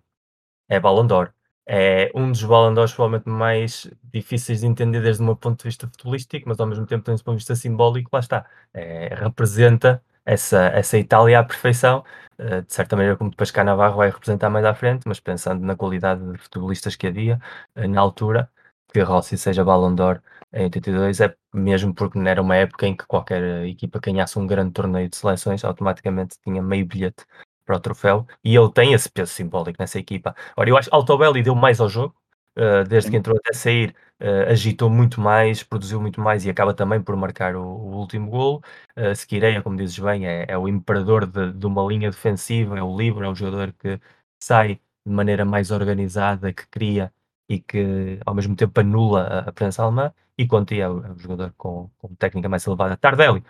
é mais uma vez o, o espírito de sacrifício e, e o ter estado no primeiro golo, aquele sentido de oportunismo, o ter marcado o gol icónico, a celebração, também é difícil olhar para esta final e não vir à cabeça Tardelli. Portanto, são, são, como dizíamos antes, não há um elemento diferencial, não há um jogador que se destaque por cima dos outros. Todos eles têm motivos para poderem surgir uh, em momentos de destaque, porque todos eles contribuíram de alguma maneira. Mas realmente esta Itália era uma equipa de coletivo. Apesar de ter jogadores que eram estrelas nos seus clubes e que faziam a diferença nos seus clubes, uh, na seleção funcionavam realmente bem como coletivo. Mas lá está, é, já fazendo um, um, um pós-flashback, o impacto desta Itália, uh, falando do impacto que possa ter um, um, campeão do mundo, e a própria Alemanha, é nulo. É absolutamente nulo, porque esta Itália não só não se classifica para o seguinte campeonato da Europa, o, o Euro 84, o, provavelmente o, o, torneio mais espetacular da, da história, no sentido ofensivo do termo, ter lá esta Itália tinha sido completamente uh, turn off. Assim. Então, de certa maneira, não ter a Itália é quase lógico, mas não deixavam de ser o campeão do mundo. E depois, no Mundial a seguir, também a sua presença uh, deixa muitíssimo que desejar em todo momento. O que aconteceu depois em 2006? Exatamente. Mais ou menos, mais ou menos. Não, há uma, não há o não apuramento para o Euro 2008, mas... Há uma eliminação o... precoce e depois há a eliminação precoce no Mundial. Mais grave ainda, porque em 2010 não há uma classificação nem sequer da fase de grupos. Em 86, pelo menos, conseguem uh, passar a, a primeira eliminatória uh, a fase de grupos, digamos assim, até chegar à primeira eliminatória, mas realmente é uma Itália que não deixa um, uma recordação, não deixa uma herança, não deixa nada mais além do que aconteceu naquele mês de junho, e é, é como dizes, como falaste antes, é mais a continuação de algo que já vinha, uma equipa que esteve perto de jogar a final do Euro 80 e que no jogo com a Bélgica não teve a capacidade de concretizar porque não havia Rossi e Bettega não era Rossi, não havia esse perfil desbloqueador. No torneio de 1978, numa fase de grupos, com a Alemanha, com a Áustria e com a Holanda, onde houve muitos empates e jogos muito parecidos, acabou por sair a Fava, mas que também foi uma equipa mais competente, portanto, acaba mais aí uma história do que começa um, um legado posterior. E nós estamos a entrar em 1982, é um ano em que começam a chegar os primeiros gigantes uh, estrangeiros à Série A, Série A que desde 66 até 1980 não permite a contratação de futebolistas estrangeiros, em 80 abre-se as portas, começam a vir timidamente jogadores de fora, mas é o, é o Mundial 82 que muda completamente o paradigma, que faz pensar que vem aí um novo mundo, e é aí começam a chegar os Maradonas, os Zicos, depois os holandeses, os alemães, e toda essa um, catrafada de jogadores absolutamente top que fazem da Série A da segunda metade dos anos 80 até à primeira metade do século XXI, a liga mais importante do futebol mundial, mas a nível de seleção isso não, não tem essa continuidade. E a própria Alemanha, que se nos Euro 84 não consegue passar da fase de grupos, é eliminada por Portugal e por Espanha, mas que depois entra num processo em que se mantém parte da identidade, mudam quase todos os jogadores. A Alemanha de 86 não traz uh, ao 11 titular a maior parte dos jogadores que está nesta final, porque Beckenbauer produz algumas mudanças, mas o que significa é a matriz, que é uma matriz mais especulativa, uma Alemanha mais física, onde o talento técnico que tinha marcado para os anos 70 dá lugar a uma disciplina tática e uma organização física. E essa matriz Alemanha sim vai ter continuidade na, nos 20 anos seguintes, digamos assim, até que depois há o reboot, digamos, com, com a chegada primeiro de Klinsmann e depois de Joachim Löw, para uma Alemanha mais parecida com aquela que nós falámos com of Fame dos anos 70. Sobre a RFA das próximas, de, a RFA vai estar nas, nas próximas duas finais, obviamente que depois no flashback falaremos sobre elas. Uh, Miguel, mesmo para terminar, tinhas prometido uma história sobre o Bernabéu, não sei se queres contar. Sim, eu tenho, tenho uma história eu vivi em Madrid muitos anos e, e trabalhei com, muita gente autóctone de Madrid, como é óbvio, e gente de gerações mais velhas que eu, e, entre, e tinha um amigo, uh, quando, das primeiras pessoas que conheci, no, num dos meus primeiros trabalhos lá, estamos a falar de 2006, 2007, que, que me contou uma das histórias mais divertidas, que era uh, como nesse Mundial, e sobretudo na final, uh, estamos a falar do, outros tempos em que não havia uma preocupação com a segurança como existe agora, nem, nem a nível comercial, uh, que havia muita cultura uh, dos menores de 12, 14 anos, digamos assim, uh, de chegarem a um jogo de futebol e conseguirem entrar, acompanhar as pessoas mais velhas, e, e eu vivi isso ainda no, no Estado das Antas, acho que também, portanto ainda fomos testemunhas do, do final dessa era, mas nos anos 80 era mais normal, então esse, esse meu amigo contou-me que precisamente em 82 na altura ele era um, um adolescente, um jovem adolescente, e que uma série, ele e uma série, ele falou-me em mais de 200 uh, eh, adolescentes, podiam ter sido mais, crianças e adolescentes, aos 15, 20 minutos de começar o jogo, invadiram literalmente o Bernabéu e conseguiram entrar pelas diferentes portas, convencendo os, os poucos homens de que lá estavam, e, e depois ao intervalo houve mais gente que, tinha, que se tinha congregado à volta, uh, que sem comprar o bilhete entrou para ver a segunda parte e, portanto, ele contou-me sempre a história de que a assistência oficial naquele estádio não pode estar correta, porque muito provavelmente para ver a segunda, entre o final da primeira parte e para ver a segunda parte, ele calcula que possam ter entrado inclusive mais de 5 mil pessoas no estádio. Uh, e isso é daquelas coisas que nos fazem pensar no futebol que, que, já não existe, que não há nenhuma maneira de que esse tipo de narrativas se possam repetir, mas de certa maneira, para um adolescente de 12 anos, numa Espanha, na etapa final da transição, em que o poderio económico ainda era muito baixo, aliás, não nos podemos esquecer, este Mundial 82 foi concedido à Espanha ainda durante a vida de Francisco Franco, portanto era um Mundial que ia ser disputado em teoria em ditadura, como o Mundial de 78, Uh, depois os eventos históricos é que permitiram que fosse precisamente celebrado pelo oposto, por ser o primeiro grande torneio em democracia e que toda uma geração de pessoas sem posses económicas, porque o país economicamente estava numa situação muito, muito complicada, a um nível de económico similar, inclusive, ao de Portugal, por muito que possa parecer uh, estranho, é, esse era o facto, havia uma extrema pobreza em Madrid, sobretudo nas barriadas à volta do centro de Madrid, que essas crianças tenham andado, segundo ele, quilómetros a pé, uh, porque viviam longe, para poder ver essa final, uh, resume também o lado bonito do futebol, e mesmo não tendo sido um grande espetáculo, mesmo não tendo sido um grande momento, dizer que és uma criança de 10, 12 anos e que viste a final de um campeonato do mundo na tua cidade sem pagar sequer o bilhete, e na altura já os bilhetes não seriam os preços que são agora, mas não seria provavelmente coisa barata, é sempre algo especial. E, e, e eu via os olhos dele a brilhar quando me contavam a história, e isto era alguém que depois tinha ido muitas vezes ao Bernabéu como adepto, ao Real Madrid, tinha visto muitas vezes a seleção espanhola, mas aquele brilhozinho nos olhos dele eu vi a final de um campeonato do mundo, é algo que, que marca uh, a vida de alguém que realmente gosta, gosta de futebol por muito que o jogo depois não esteja à altura, isso acaba sempre por importar muito menos do que a emoção do momento, e isso é a emoção também na celebração de Tardelli, na celebração de Sandro Pertini, e nesse sentimento que o futebol é, é unidade. E, e, para fechar, remate que uma das minhas séries favoritas, uma das melhores séries para mim feitas na Europa, chamada Romanzo Criminal, e uma série italiana, precisamente um dos capítulos acaba com, com os protagonistas, que são uma banda mafiosa conhecida em Itália, a banda La Magnana, a celebrarem a vitória da Itália nesse Mundial numa altura em que o país estava política e socialmente a ver um dos momentos mais complicados da sua história, o poder que o futebol teve para unir, mais uma vez demonstrou porque é que nós gostamos tanto disto, que não é pelo jogo só, não é pela questão tática, é sobretudo pela questão emocional. Sim, basta ir à Itália e perguntar por uh, campeonatos do mundo. Claro que este 82 está bem à frente, por exemplo, do de 2006, que foi bem mais recente. Bonita história para terminar. Eu há pouco, não sei, eu acho que no, nesta conversa toda esquecemos até de dizer que no banco da RFA já estava lá um jovem de 21 anos chamado Lothar Matthaus, que fez dois jogos neste, 80, neste Mundial de 82, não entrou na final. Isto em comparação com o vitorioso Dinosov, de 40 anos, uh, que ele, ele, sim levantou a taça uh, entregue pelas mãos de Juan Carlos. E, e termina assim mais um flashback do